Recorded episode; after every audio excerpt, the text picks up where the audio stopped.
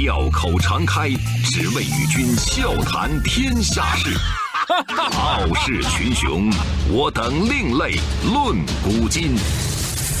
江山炫美，风流人物尽在其中。湖河西江，百川流水总向东。中央人民广播电台经济之声，高丽掌门笑傲江湖，重返江湖，独骑笑傲。笑傲江湖，我是高丽。北京城的什刹海附近有一个四合院儿。这个四合院一百多年以前住着一个王爷府的大管家。那王朝覆灭之后，这儿荒废了几十年，一直到某一天，这儿搬进来一个高鼻梁的外国老大爷。这老大爷能说一口特别流利的咱陕北味儿的中国话啊，就这中国话说的那是聊咋了？他呢就是马海德，原名叫乔治·海德姆。马海德是第一位加入中国共产党的外国人，也是第一位加入中国籍的外国人，也是他带领中国走出了麻风病时代，拯救了五十多万的中国人。从二十三岁踏上中国这片土地，马海德就再也没想过要离开。纷返江湖，独起笑傲，高丽掌门笑傲江湖，敬请收听。一九零九年春天，马海德的父亲带着妻子从黎巴嫩远渡重洋到了美国。一九一零年九月二十六号，马海德出生了。他呢，就长着一副特别典型的阿拉伯男孩的样子，长长的眼睫毛，水汪汪的大眼睛，皮肤呢是深棕色，总是笑眯眯的，笑起来特别漂亮，特别可爱。后来，马海德又多了一个弟弟，两个妹妹，那家里的生活开销也就大了，那日子也就慢慢过得紧巴巴的。没多长时间，马海德的父亲也失业了，也让这个贫寒的家庭雪上加霜。当时，他们一家人住在火车站附近，就每次火车经过之后，这个铁道上呢都会留一些煤渣子。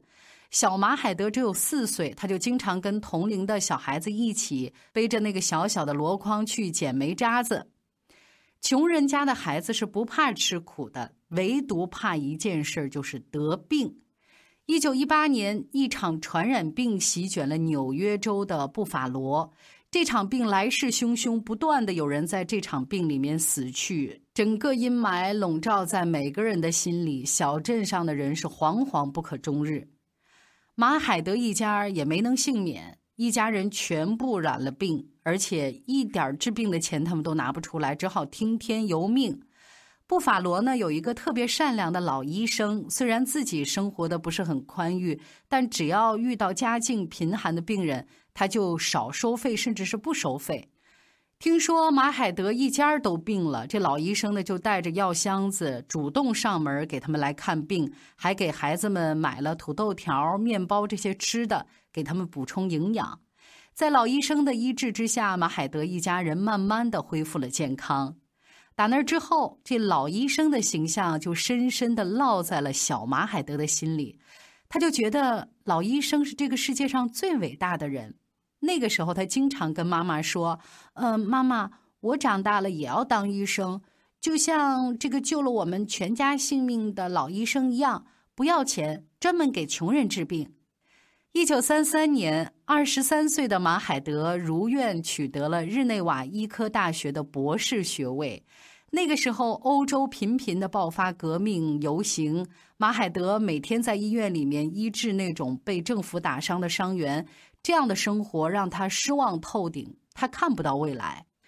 有一天，他在一张报纸上看到这么一个消息：东方正在流行一种热带病，而那个时候的中国是一个落后的、缺医少药的国家，所以马海德就在想，那个地方一定很需要医生吧。然后呢，他就给父母写了一封信。要知道，那个时候他爹妈是日思夜想，天天眼巴巴的就等着孩子回家。可是这封信里，他告诉父母说：“我暂时不能回去了，我要去遥远的东方进行热带病的考察。”紧接着，他就跟另外两名美国同学带着简单的行李登上了开往中国的轮船。经过几天的颠簸，船终于在上海靠岸了。三个小伙子呢也不觉得累，一安排好住处呢，就特别着急，跑到了上海市区最繁华的南京路。他们想要看一看传说中的冒险家的乐园到底是啥样。那个时候天已经晚了。街道边的霓虹灯陆陆续续亮起来，一路上呢，他们几个都特别兴奋。生活了几个月，马海德才慢慢发现，当时的中国正处在水深火热中，到处是战乱、饥荒、瘟疫，大多数中国人都处在饥寒交迫当中。上海也并不是他们梦中的乐园。当时他们三个人在一家慈善医院做志愿医生，待遇很低，所以他们也同时给上海医学院的学生上临床课啊，用这种方式来贴补一下日常所需。说呢，有一天晚上正好是马海德值班，有几个人呢就抬着一个患者急冲冲的跑到了这个诊室里面，就说这个病人肚子疼了两天了，因为没钱一直没去医院。那个人呢，得的是阑尾炎，因为拖的时间太长了，已经溃烂了，腹腔到处都是脓水。马海德就赶紧给病人做了手术。那天晚上，马海德一晚上都没睡着，他的心里好像压了一大块千斤石，他喘不过气来。因为没钱，一个简单的阑尾炎也可能死人，这种事情让他觉得很痛心。恍惚间，他想起了小时候那位善良的老中医，一个梦在他的心里生根发芽了。没多久，这三个年轻的医生就都辞职了，在上海九江路租了一间房子，合伙开了一家诊所。这家诊所收费非常低，他们希望可以面向普通市民。可是那个时候人穷的连饭都吃不起，得了病就是能忍就忍，挺一挺就过去了。过不去再说啊！不到最后一刻，怎么都不会去医院。面对眼前这个冷清的诊所，三个年轻的医生确实当时有点心灰意冷了。他们不知道未来该怎么办。没多久，马海德的两位朋友就先后离开了中国，他们回美国了，只剩下马海德一个人独自支撑着这间诊所，任凭别人怎么劝、怎么说，他就是不走。因为那个时候的他，隐隐就感觉到自己在中国还有使命要去完成。一九三四年的一个冬天，马海德呢跟朋友一起参加了一个宴会，在宴会上，他被一位优雅端庄的女士吸引了。等这音乐一响，他就情不自禁地走到那位女士跟前儿，邀请人家跳舞。一曲结束之后，马海德悄悄地问朋友：“哎，这位女士她是谁呀？”朋友说：“你这都不认识啊？是孙中山的夫人宋庆龄女士啊。”孙中山逝世之后，宋庆龄一直坚守在革命的道路上。他组织了一系列反帝国主义的运动。在和宋庆龄这些国际友人的交往之下，马海德看见了一个新的世界在向自己召唤。无形当中，他感到了一种强大的力量。他不打算回国了，他决定留在中国。一九三六年六月，受宋庆龄的指示，马海德离开了生活三年的上海，和记者埃德加斯诺一起秘密前往延安，访问红色中国的最高领导人毛泽东。两个外国人一路颠簸，穿越了国民党的重重封锁线，经过一个月的长途跋涉，终于到了延安。他们跟红军一起住窑洞，吃白菜，吃土豆，吃窝窝头。延安的生活很艰苦，但是在西北的风沙里，马海德看到了中华民族的坚韧，也是从这份坚韧里，他感到了这个民族的力量。三个月考察结束，当斯诺决定离开的时候，马海德却决定留下来，加入红军，加入中国共产党。那个时候，延安没有医院，没有诊所，也没有什么医疗设备。马海德呢，就每天骑着马，背着药包，奔忙不息。在陕北辽阔的高原上，不管是风雪肆虐的严冬，还是烈日炙烤的炎夏，人们都能看到他奔忙的身影。营地、学校、广场、树底下，到处都是他治病的地方。有战士被毒蛇咬伤了，他就用嘴一口一口的把毒液给吸出来。遇到敌人进攻的时候呢，他就用自己的马去托运伤员。那几年，马海德老了很多，也瘦了很多，一身粗布军装，打着绑腿，跟其他的红军战士真的看不出什么两样。在延安，马海德还收获了自己的爱情，是因为一次出诊，两个人结缘，马海德认识了有延安第一美女之称的苏菲。这两个人一见钟情，很快就恋爱了，定下终身。结婚以后，他一直管苏菲叫妹子，那苏菲呢管他叫马，两个人就这么恩恩爱爱，称呼了一辈子。十几年的中国生活，马海德已经会说一口流利的中国话了。他身边的人呢，也都把他看成是半个中国人。可是，在他的心里，他一直想成为那种彻彻底底的中国人。所以在一九四九年的秋天，周恩来总理亲自在马海德的中国国籍证明上签了字。打那之后，马海德就成了一个真真正正的中国人，也是新中国成立之后第一位加入中国国籍的外国人。现在，马海德只剩一个愿望了，就是成立中国的皮肤研究所，在全国范围内消灭性病、麻风病这些危害人类的皮肤病。一九五四年，研究所正式成立。马海德作为副所长和顾问，向性病宣战。马海德每年都要带医疗小组去全国各地，尤其是内蒙古、青海、甘肃这些偏远地区，一去就是好几个月。因为环境太苦了，很多人去一次就再也不愿意去了。马海德呢，是年年都去。边远地区的人没抽过血，不肯配合，他就亲自给他们演示。其实，在延安的时候呢，马海德就得了胃溃疡，后来他的胃溃疡慢慢重了，但是还是和医疗队一起住破庙、吃粗粮、盖破被子。十几年过去，中国基本消灭了性病，可是马海德的胃也被切除了四分之三。一九七六年，马海德被确诊得了癌症。六十六岁的马海德没有被病魔吓倒，反而重新燃起了他的斗志。他说：“我会战胜疾病的，我还有很多事情要做呢。”生命的最后十年，这个老人一直在和死亡赛跑。他心里一直放不下的就是盘旋在中国人民头上的魔鬼——麻风病。我是叶檀，向你推荐有性格的节目《笑傲江湖》。请在微信公众搜索“经济之声笑傲江湖”，记得点赞哦。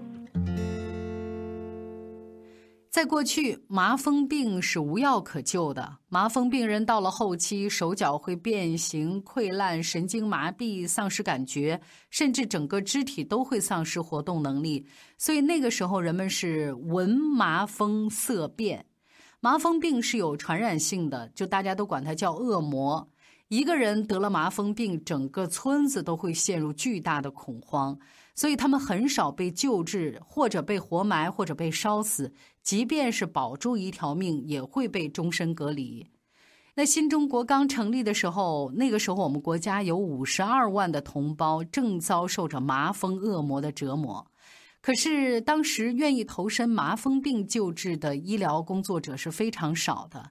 那个时候，马海德已经得了癌症，但是他继续迎难而上，开始了自己的第二次长征。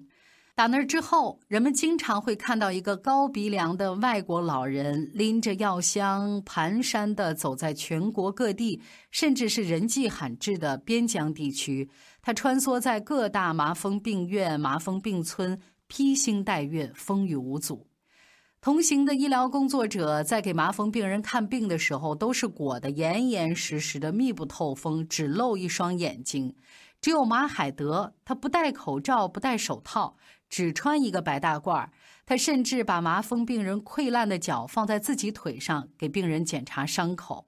所以家人很担心，这也是正常的。那妻子呢，就提醒他说：“你必须得保护好自己啊，你不然这样会被传染的。”他安慰妻子。麻风病是一种慢性传染病，是可以治可以防的。你看，我去给人家看病，我呢先裹得严严实实的，这病还没治好，你就先把人家给吓坏了。在马海德的带动下，其他医护人员也都慢慢的放下了防备。马海德甚至把麻风病人当作是亲人一样看待，他会隔三差五的去医院看他们。一九八二年春节，马海德去河北的一家麻风病院探望，他紧紧握着一个老人的手，在那儿嘘寒问暖：“冷不冷啊？家里还缺什么？”老人抖着手，老泪纵横，说：“我得了二十五年的病了，没人敢跟我握手啊！您是第一个。”病人的身体一天天好转。但马海德的身体是一天不如一天，因为癌症，他已经做了八次大手术了，瘦了三十多斤，好几次家人甚至为他准备好了后事，可是每一次他都能奇迹的活下来，因为他心里总惦记着中国的麻风病还没消除，这事儿一直悬在他心里，让他日思夜想，也让他一次次的战胜死亡。开放之初的中国并不富裕，治疗麻风病的药和资金都非常的稀缺。那为了筹集资金，马海德拖着病重的身体，组织召开了各种会议，成立中国麻风协会、麻风防治基金会，跑遍全国几百家的医院，走访了十几个国家。一九八八年六月，马海德在北戴河的会议上倒下了。回到北京，儿子抱着他，忍不住失声痛哭，因为父亲瘦的真的只剩下一把骨头了。在病床上，马海德依然坚持每天给病人回信，每天十几二十封。一开始呢，他是亲自回，后来他写不动了，就只能口述，然后让家人帮忙回信。有一位山区的麻风病人给他写信说，没有菜吃，缺医少药。马海德躺在病床上，难过的一直哭。听完以后，他就立刻让妻子回信儿去帮这些麻风病人，而这封信也成了他生前口述的最后一封信。一九八八年十月三号，这位可爱的老人走完了他壮丽而无悔的一生。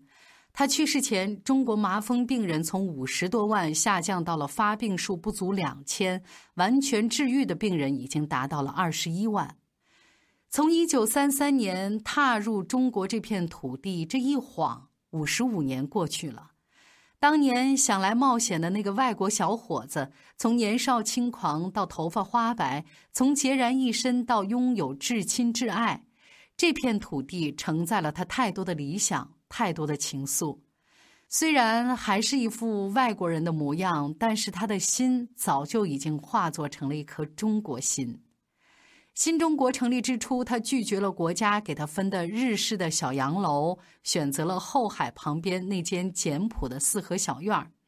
他觉得这才是中国人住的房子，那些小洋楼好像总不是那么回事儿。当时卫生部为了补贴外国专家，给每个人增加了一份比较高的工资，但是马海德拒绝接受。为这事儿，老爷子还挺不高兴。我明明是中国人，为什么给我贴补这个外国专家的什么费用？我不要。一九七八年，马海德在接受美国《华侨日报》采访的时候，面对记者的英文提问，他坚持用中文回答中国的问题。当时记者不停的追问他：“你个人做了什么贡献？”的时候，老爷子呢小幽默了一把，他说：“呢，我来的时候是一个人。”现在呢，我有了一个大家庭，有一位值得我爱的妻子，有子女，有孙女儿，有孙子，这不就是我对八亿人口的贡献吗？马海德去世之后，妻子苏菲一直住在后海的那间四合小院里，她保留着丈夫生前房间的原样。想他的时候，她就坐在房间里面待一会儿。她始终记得丈夫临终前的嘱托。所以在丈夫走后的十几年时间，她就像当年的丈夫一样，走遍了全国各地的麻风病院、麻风病村。她做着马海德生前的事儿，延续着他生前的志向。当她走进麻风病人的世界，才越发的懂得自己的丈夫做着一件多么艰难又多么伟大的事情。苏菲说，在自己的有生之年，要把丈夫的爱延续下去。就像他还在这世上一样，从未远去。小江湖，我是高丽，明天见。月光如水洒向我心海，你的面容渐渐浮上来。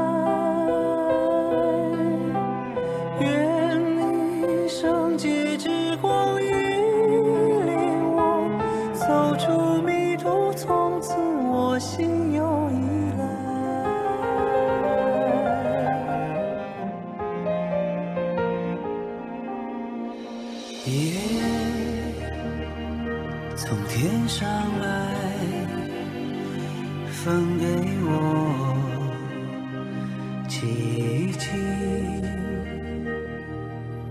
看满天星辰，像无数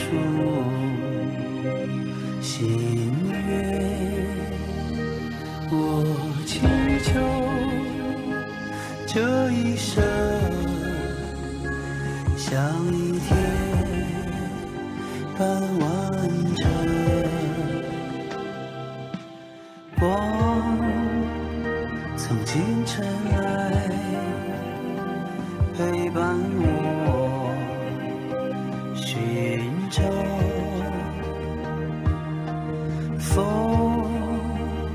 吹来芬芳开放爱情。当夕阳吻别大地这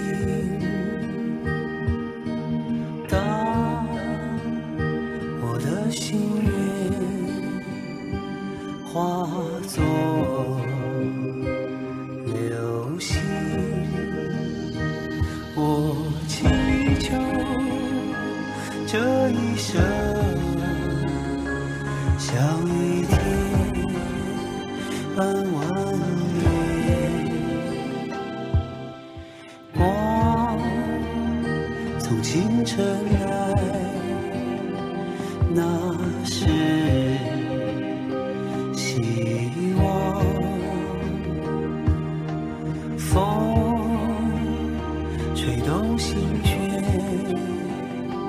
奏出爱情。当心